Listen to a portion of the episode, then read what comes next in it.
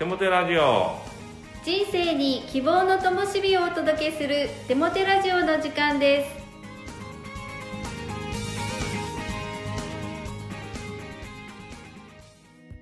皆さんお元気ですね。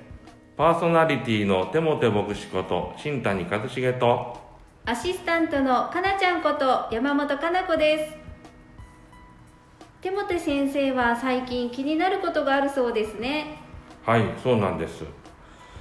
朝4時半頃だと思うんですけれどもまだ真っ暗なんですが、えー私が住んでいる教会の屋根の上あたりで鳥が鳴くんですよね、えー、綺麗な声で鳴くんです。真っ暗なのにいや大丈夫だろうかなと心配するんですけどその鳥を調べてみるとですねこんな鳴き声なんです。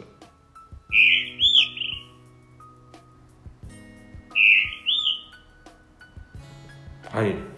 こんな鳴き声でね、えーなんかこうさあ起きろよというようなねあの音なんですけども鳴き声なんですけどイソヒヨドリではないかと思われるんですね。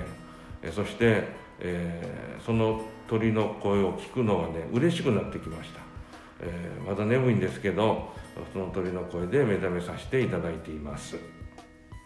先生も鳥さんも早起きですね。はい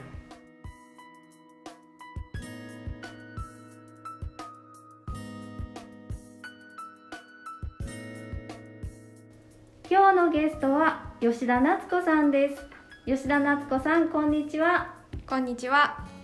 ではプロフィールを教えてくださいはい、私は31歳の会社員です。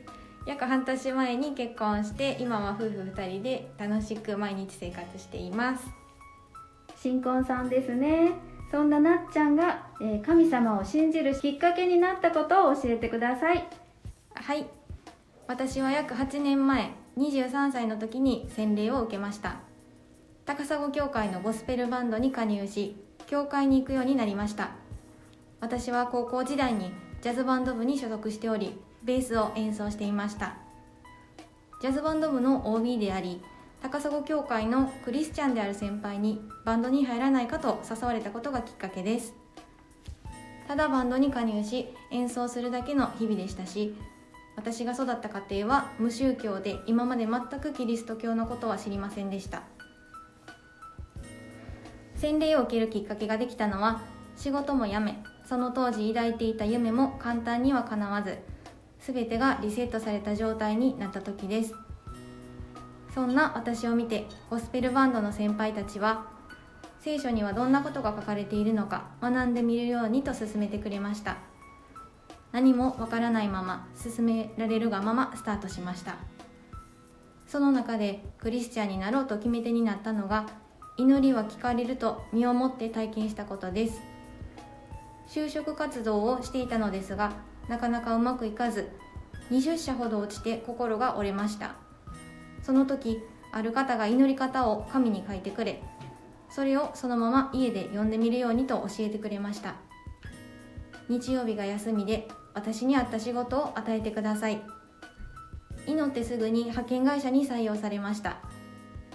当時正社員ではありませんでしたが途中で正社員登用され現在も同じ職場に勤めています。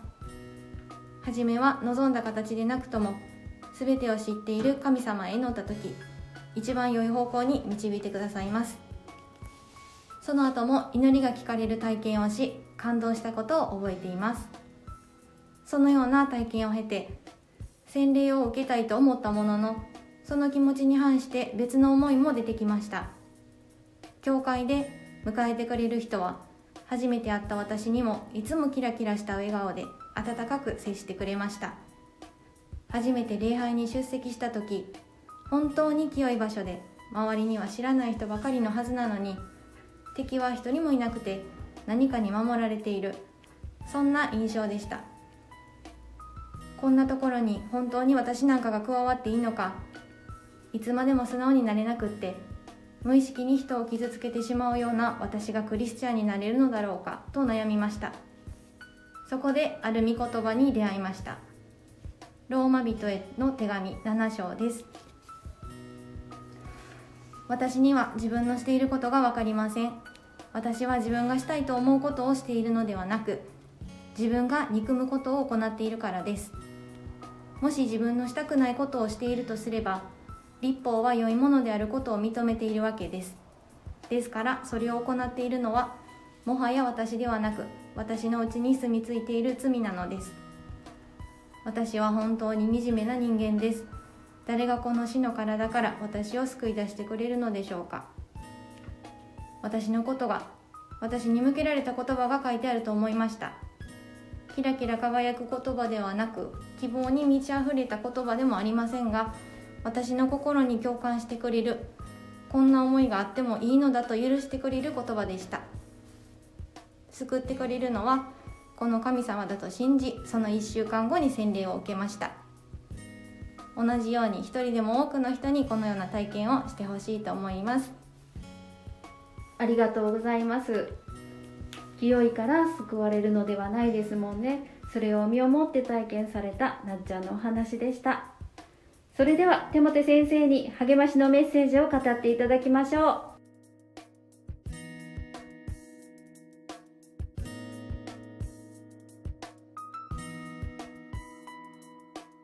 励ましのメッセージをお届けします。完全な人間などおりません。そして完全である必要もないんです。ですから完全でない自分を恥じたり責めたりする必要もないし、完全でない相手にイライラする必要もないんですよね。完全でないというのは人間であることの証拠です。ですから完全でないのに完全であるふりをして生きることは疲れてしまいます。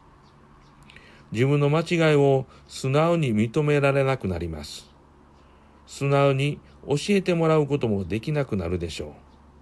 また、人を上から裁いてコントロールしようとしてしまって人間関係を悪くし、協力を得られなかったりもするでしょうね。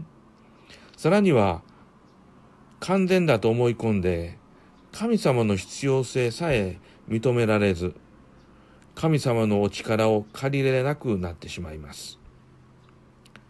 完全でないことのデメリットに焦点を合わせないで、完全でないことのメリットに焦点を合わせてみませんか？不完全のメリットって何でしょう？それはどんな人からでも学べるようになるということではないでしょうか？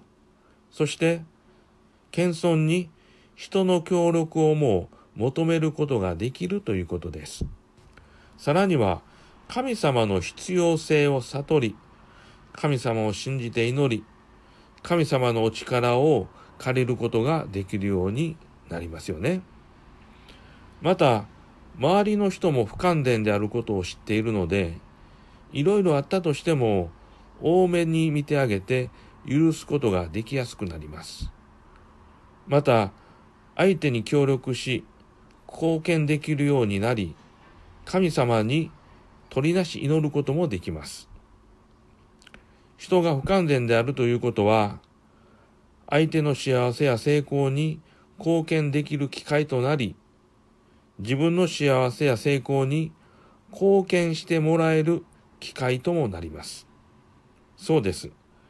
幸せも成功も一人で獲得するものではなく、周りの人たちと共に作り上げていくものになるのです。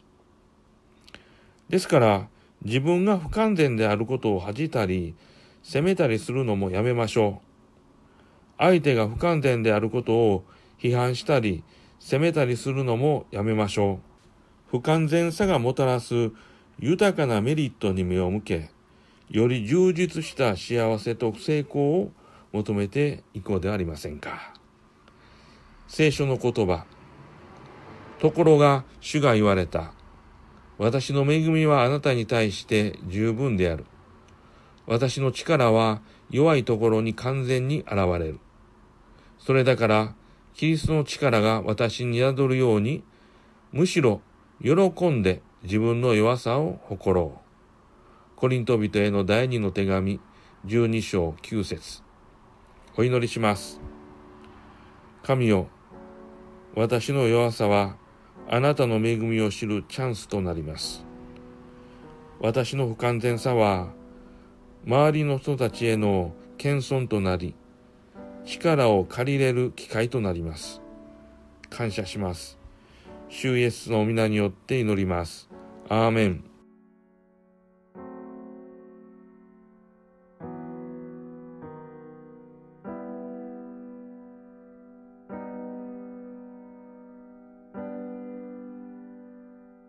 今月の賛美は高砂教会120周年記念アルバム「新しくされるより可能性」です。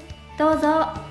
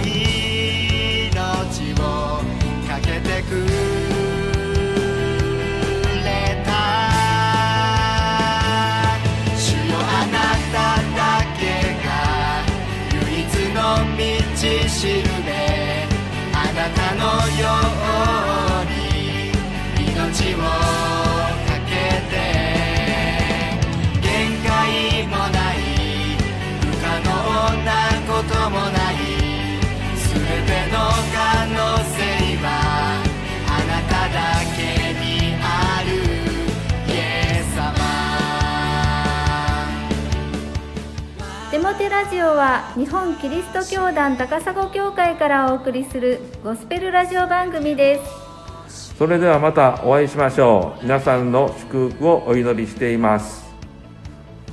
お元気で。